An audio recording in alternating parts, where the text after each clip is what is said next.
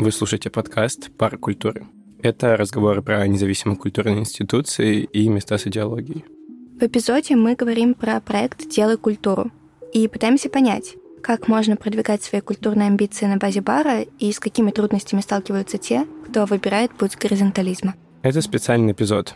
Его повествование строится на интервью лишь с одним человеком, соосновательницей ДК Марийкой Семененко. В подкасте мы акцентируем внимание на местах и главных героях. Но в процессе сбора материала выяснилось, что главных героев больше, чем мы думали. Поэтому вместе с основными эпизодами мы будем выпускать дополнительные. В более простом для обработки формате, но с не менее интересными и важными историями. В этом дополнительном эпизоде мы подробнее расскажем об истории ДК и посмотрим на него в сравнении с кофейней «Кооператив Черный», героем нашего первого эпизода. ДК — проект, который внешне может быть во многом схож с кооперативом, но внутренне различен с ним. У нас планируется 9 специальных эпизодов, в которых наши герои от и до, но не без наших комментариев, конечно, делятся своими историями, без вмешательства чужих голосов. Считайте это монологом, диалогом или авторским высказыванием людей, причастных к продвижению независимой культуры в России.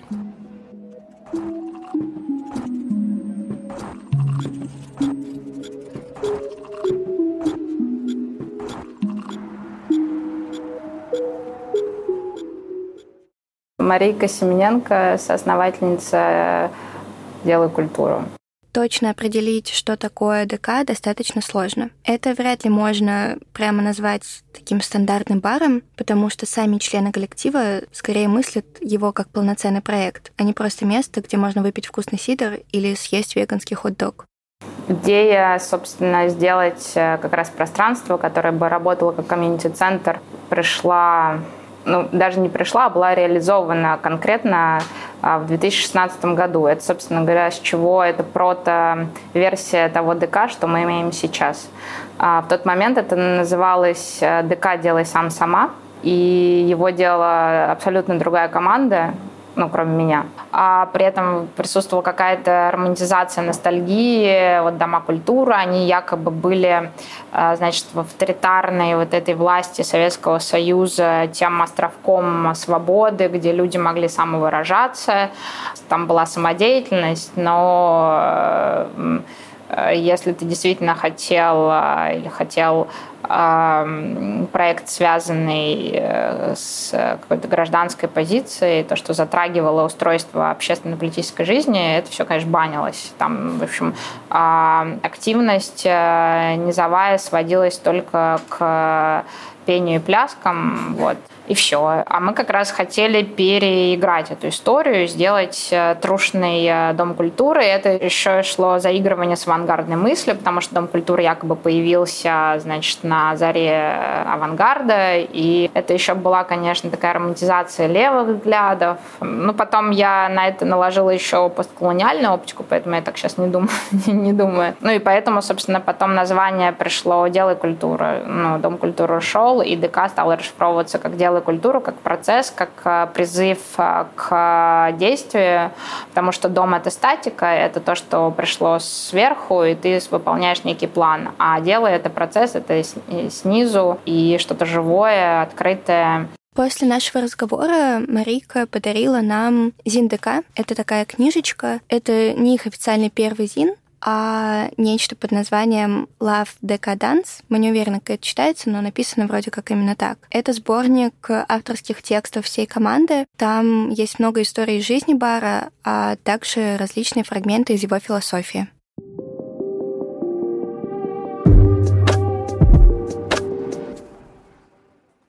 Мы в ДК называем себя бытники. Бытники — это последователи старого и нового вида искусства, согласно которому организация быта рассматривается как художественный акт. Следуя примеру авангардистов 20-х годов, бытники отказываются от декоративного искусства в пользу изобретения художественных практик, которые ставят перед собой амбициозную задачу по изменению устройства общества. Второе написание этого явления The Beatniks отсылает нас к американской субкультуре и литературному движению битников, известному протестами против общества потребления через побег и саморазрушение. Но, в отличие от битников, бытники не бегут, а остаются. создавая собственное пространство внутри неудобной среды, занимаясь самоустройством и организацией жизнедеятельности нового типа.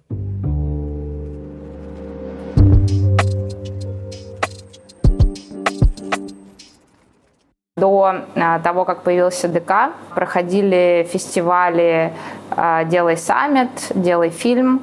А, я работала еще на Московском урбанистическом форуме давно, когда это еще была какая-то либеральная версия и попытки, собственно, диалога с городом относительно того, как должен выглядеть город. И тогда на форуме мы делали как раз тоже бета-версию комьюнити-центра, а, который назывался «Открытый павильон».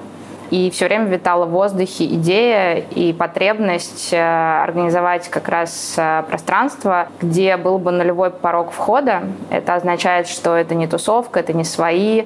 То есть есть абсолютно понятный механизм, а, согласно которому ты можешь э, попасть в это пространство и организовать свое мероприятие, либо какое-то провести офлайн рабочую встречу, если же твой проект или твоя инициатива несет общее благо.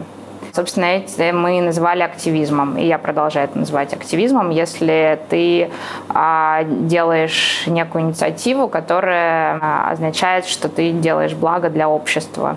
А, то есть ты включаешь а, различные группы разные группы людей вместе, и, либо кого-то, кто ранее был исключен, ты пытаешься его включить в общество. И, собственно, такого места не было. Мы работали, пытались работать с бизнесом, потому что такая риторика якобы интересовала крупный бизнес, в основном development, но это у них было прописано в пиар-бюджетах, и для них это означало больше картинку, нежели содержание.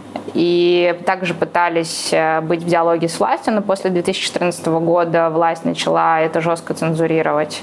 На, сделать что-то хотелось, потому что ничего другого не хотелось просто делать. И, соответственно, всеми правдами и неправдами мы нашли какие-то небольшие деньги и запустили первое место на бывшем комбинате газеты «Правда» а, в июне 2016 года, а, которое вот мы хотели, чтобы выглядело как комьюнити-центр. И, собственно, было очень тяжело, крайне тяжело, потому что не было финансовых ресурсов, в том числе начались внутренние конфликты а, в команде, потому что фестивальные какие-то мероприятия, случавшиеся два раза в год, стали рутиной, а, жесткой рутиной, потому что приходили к нам же еще и государственные органы безопасности, недовольные тем контентом, что происходило на площадке. И у нас не было в тот момент, то есть мы только начинали, у нас не было понимания никакой модели самоокупаемости. Собственно, как это может само себя обеспечивать, потому что стало быстро понятно, что никто нас поддерживать не будет. При этом команда ощущала потребность такого комьюнити-центра в городе, потому что молодым людям нужна была некая база для организации своих событий или работы над проектами. Или же просто для общения. Без вот этого сервиса на автомате, который меня, наоборот, э, я считаю, что это не забота, а опека какая-то чрезмерная. Но из-за постоянных проблем с арендодателем и государством ДК был вынужден переехать в другое место, на хлебозавод. Создавать нечто важное, не имея ресурсов, оказалось весьма затруднительно. А превращать комьюнити-центр в место для проведения дней рождения или корпоративов ребята абсолютно точно не хотели на хлебозаводе. Там у нас были тоже свои договоренности, что мы платим меньше денег за аренду, но мы не должны быть ни баром, ни кафе, потому что на территории очень много уже различных э, ресторанов. И им как раз была интересная иная концепция, но здесь, собственно, мы оказались в тупике, потому что, будучи условно маргинальными для хлебозавода, не такими стерильными, они, собственно, очень хотели пятно плесени на своей стерильности, но при этом не хотели. С хлебзаводом очень быстро стало понятно, что там нам не место. И, собственно, что делать? А, соответственно, надо делать бизнес. За время, собственно, пока мы вот так вот выживали, мы поняли, что формат бара – это то, э, что нам не так как бы мерзко. Ну, собственно, здесь мы открылись в сентябре 2018 года как бар. Пришлось, конечно, изначально менять концепцию, потому что если мы работали как комьюнити-центр, и, собственно, наша основная идея была это мероприятие, ну, то есть были пространством под мероприятий, то здесь, собственно, надо было понять, как э, бар может уживаться с вот этой историей а, того, чтобы сюда приходили различные проекты и делали свои, проводили свои события. Бар — это был, собственно, рабочий инструмент для того, чтобы поддерживать э, свои амбиции культурные, потому что в первую очередь все, что мы делаем, я считаю, что это культурная практика, и нам необходимо быть независимыми. А поскольку у меня богатый опыт общения с бизнесом и с властью, а, то, я говорю, там было, стало понятно, что уже эм, какая-то коллаборация равная невозможна. Ты всегда будешь идти на уступки делать то, что тебе не нравится, а хотелось сделать то, что ты хочешь. И поэтому это такой формат больше, как э, мы шутили раньше, натурального хозяйства, когда ты сам делаешь, э, занимаешься трудом, а, сам себя обеспечиваешь, э, и на этой базе ты создаешь еще что-то сверх, вот эту надстройку какую-то идейную. Ну, то есть идея у нас превалировала, наши принципы идеи превалировала, конечно, над бизнесом. Но бизнес, э, то есть мы не отрицаем, что деньги нужны, но деньги в нашем случае это рабочий инструмент для того, чтобы мы могли реализовывать идеи, которые к нам приходят в голову. Интересно, что идея бара как инструмента для продвижения своих культурных амбиций встречала непонимание как со стороны некоторых гостей, которые ожидали от места типичного стерильного обслуживания, так и со стороны двора, в котором на момент появления ДК располагались две кальянные, а сам двор и вовсе был зоной повышенного внимания и контроля со стороны охранника. В упомянутом Зине также есть много историй, посвященных взаимодействию ДК со двором, поэтому некоторые из них мы также зачитаем.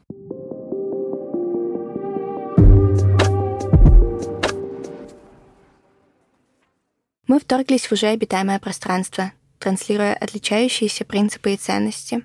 На второй день работы ДК к нам пришли управляющий кальяном напротив и начальник охраны двора, который организовал нелегальную парковку, собирая дань с арендаторов и владельцев автомобилей из близлежащих офисов. Им было непонятно многое, а точнее почти все. То, что главными были девушки, с которыми, по их словам, они ранее не имели деловых отношений. Формат работы, когда люди находятся не только в самом помещении за закрытыми дверьми, но и собираются на улице. То, что гости приходят в ДК пешком, или приезжают на велосипедах, не пользуясь машиной. Открытость и прозрачность нашей работы. Но больше всего им не нравился внешний вид наших гостей. В одной из череды дворовых бесед кальянчик Зорик назвал их наркоманами и циркачами, которые живут не по понятиям. Будем откровенны обитатели двора нам тоже мало нравятся. Но мы понимаем, что город населяют самые разные жители. В демократических обществах конфликты между жителями решаются организацией диалога. В российском контексте такое невозможно. У нас не говорят и не разговаривают.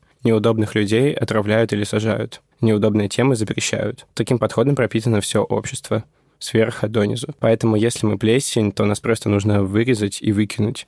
Чем обитатели двора и занимаются вот уже два года. Но пока безуспешно. Тьфу-тьфу.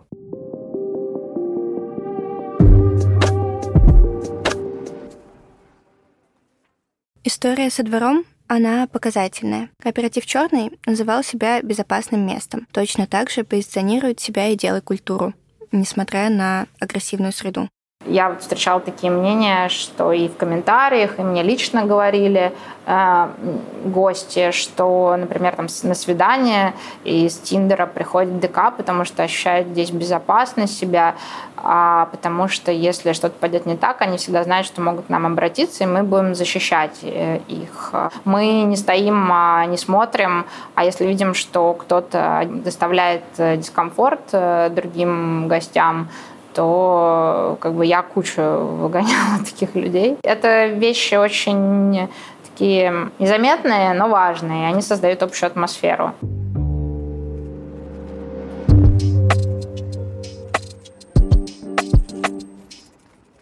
Если говорить о деньгах, то ДК устроен не совсем как типичный бизнес, где есть начальник, решающий, кто сколько зарабатывает, и главное, сколько зарабатывает он сам. У нас э, как бы изначально это не работало и не работает так. А, у меня тоже фиксированная зарплата.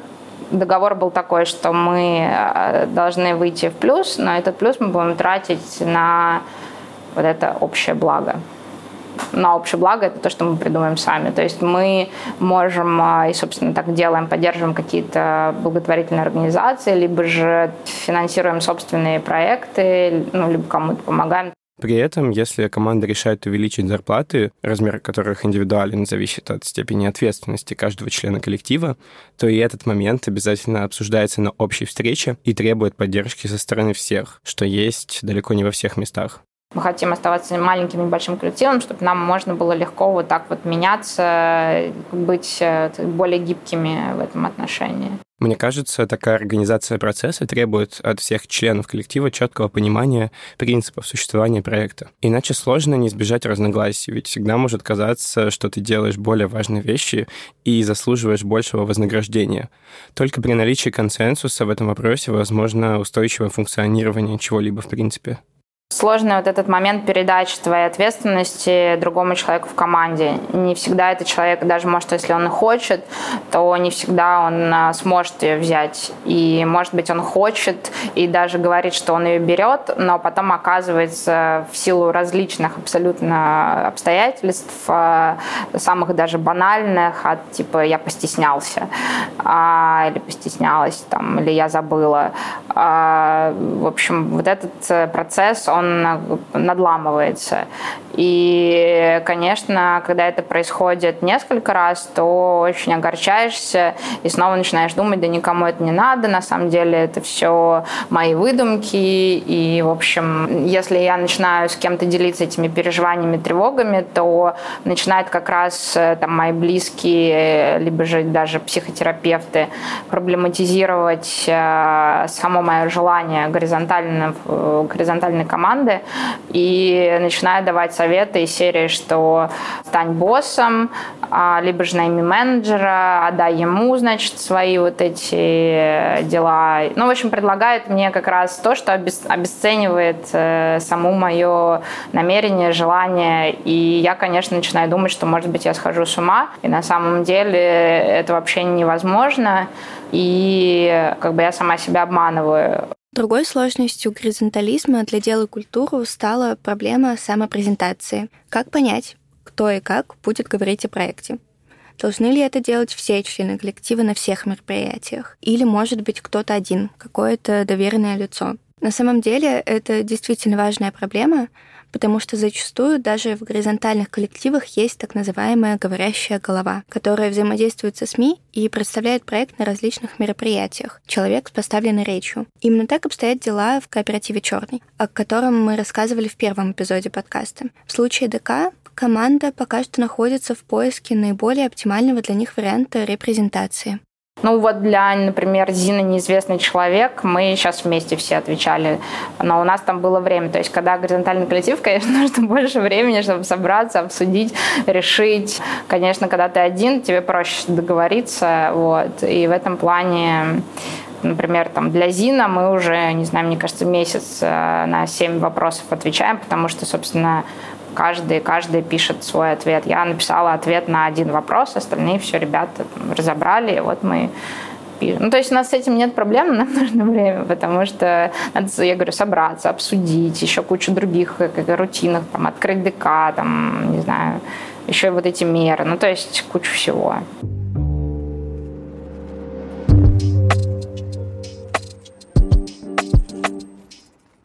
Собственно, мы выстраиваем горизонтальные отношения внутри команды, мы все время, на самом деле, обсуждаем, пересобираем, что это такое, как это может выглядеть, э, потому что финальных ответов нету. То есть это меняется. Вот ты делаешь, делаешь, потом опачки, и ну, какой-то вопрос, ты с чем-то сталкиваешься, не знаешь, как на это ответить, и что на самом деле правильно и верно. И ну, для меня ответ это надо обсуждать со всеми. И поэтому мы это такой живой организм, который меняется и развивается. И все время новый ответ находит сам. Горизонтализм в дело и культуру, он немножко другой. Это не только про взаимоотношения внутри коллектива, но и попытка сделать равными работников места и его гостей. То есть, если черный ставит перед собой целью доказать, что кооперативная горизонтальная структура, она живучая и эффективная в современном обществе, то ДК скорее стремится создать пространство, где взаимодействие между персоналом и гостем — это в первую очередь взаимодействие между двумя равными людьми. Мы как раз про не про грубость, а про равность. Об этом девиз ДК. Ни сервиса, ни слуг. А внутренний горизонтализм — это само под собой разумеющееся. То, что помогает достичь горизонтализма внешнего. Это и в том числе очень уязвимая позиция. Мы недавно это обсуждали. Это очень тяжело, потому что а, там в той же сфере обслуживания а, уже придумано много всего. В том числе, да, как бы есть вот эта маска и есть уже какие-то наработанные механизмы, и ты можешь скрыть себя за этой маской и э, да, тебе надо все время быть в хорошем настроении, все время улыбаться. Я не представляю, как это люди делают, не представляю просто. А, но при этом ты там себя снимаешь ответственность. Мы такие, какие мы есть, и это очень уязвимая история, и нас можно очень ранить и травмировать. В принципе, это регулярно происходит, но это и работает, когда мы такие, какие мы есть, и мы об этом пишем, и мы о своих сложностях рассказываем. Э, ну, действительно находится сообщество людей, которые считают это ценным и, в общем, стараются поддержать.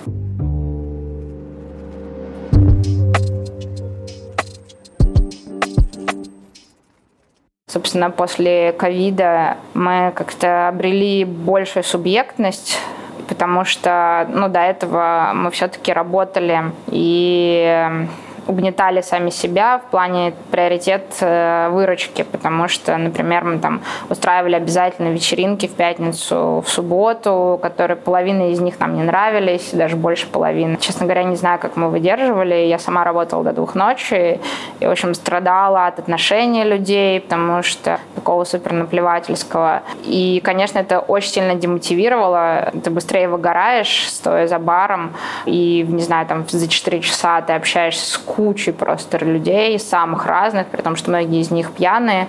Собственно, после вот этого выгорания у тебя уже вообще нет никаких других идей. Ты, конечно, начинаешь думать, а зачем вообще все это надо?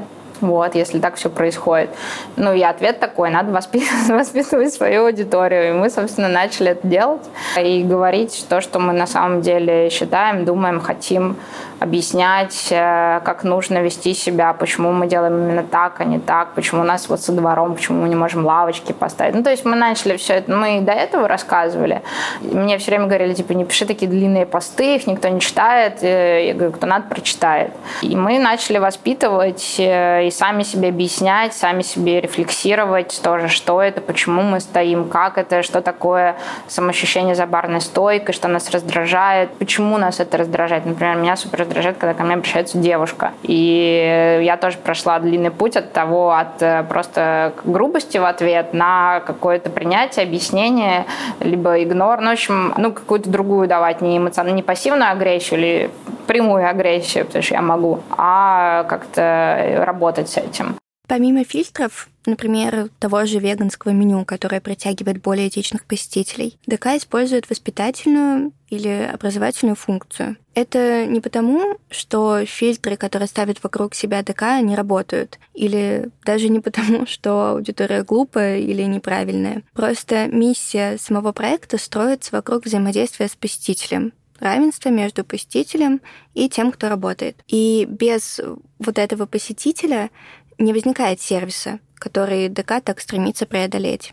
В текстах Зина, которые мы с Дашей зачитываем, команда много рефлексирует и над этой темой. Благодаря вот этой воспитательной работе ДК принял себя как бар, то есть частью сферы услуг. Им перестало казаться это чем-то унизительным.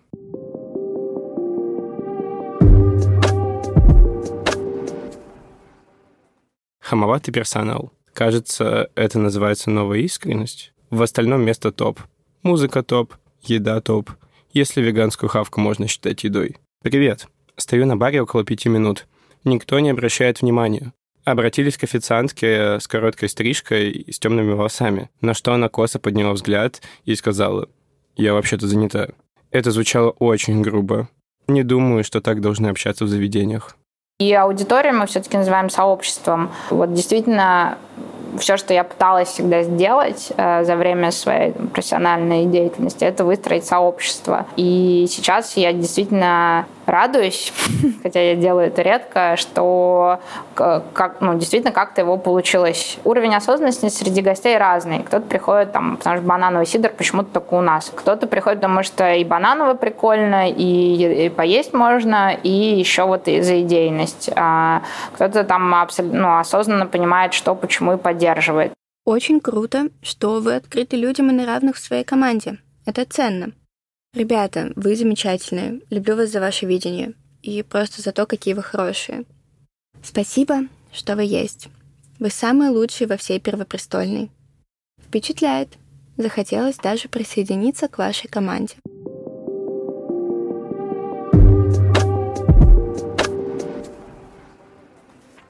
Мы свой символический капитал создаем самостоятельно за счет своих высказываний. Мы не стесняемся высказываться, а, что мы в действительности думаем. И ну, последний пример, последний – это ограничения, это QR-коды, это вот эта какая-то странная дискуссия относительно сегрегации и обвинения мест в том, что они сегрегируют. Когда мы записывались с Марийкой, история с QR-кодами только началась. Местам приходилось объясняться, почему они следуют указам властей. И многие проекты просто смывало волнами негатива от подписчиков в соцсетях. ДК тогда тоже написали пост, в котором объяснили, что они, как выразилась Марейка, не агентки власти, но сейчас вынуждены принять эту форму и делать соответствующие действия. В итоге там много лайков и поддерживающие комментарии. И в этом определенно есть параллель с мыслью Артема Тимирова о транслировании ценностей в соцсетях у проектов с идеологией. Нам до всего есть дело в плане актуальных э, вещей в общественно-политической жизни, и мы это по-разному доносим, либо с помощью текстов, либо с помощью своих видео. У нас есть еще отдельно проект, называется «Видеопродукты», то, что мы видео снимаем, это мы отдельно встречаемся, у нас есть отдельный день, отдельная встреча, и там мы просто вот сидим и придумываем, а что нас сейчас беспокоит, на чем мы снимем видео и почему. И придумываем, и снимаем, и за это тоже мы доплачиваем друг, друг, друг другу. Вот. И эм, то есть с помощью видео высказываемся, с помощью сетов тоже высказываемся в такой ироничной манере. В общем, высказываться не боимся. Вот. Поэтому, наверное, из-за того, что мы как бы высказываемся, и люди это читают, видят, и они понимают, что сюда можно прийти, и вряд ли их здесь будут цензурировать, либо как бы чего-то не разрешать, а наоборот поддержат и проявят солидарность. Поэтому это так происходит, скорее всего. Ну, то есть мы там тоже поддерживаем благотворительные организации, перечисляем, но мы про это не пишем, потому что у нас позиция такая, что, ну, в общем, за счет этого мы не себе символический капитал не нарабатываем. Но мы в этот момент вообще, если честно говоря, не думаем про аудиторию. Это больше наш э, способ э, действительно самовыражения такой художественный способ самовыражения. Ну, а если это действительно нравится, нам приятно. А если это не будет нравиться, ну, мы все равно это будем продолжать делать.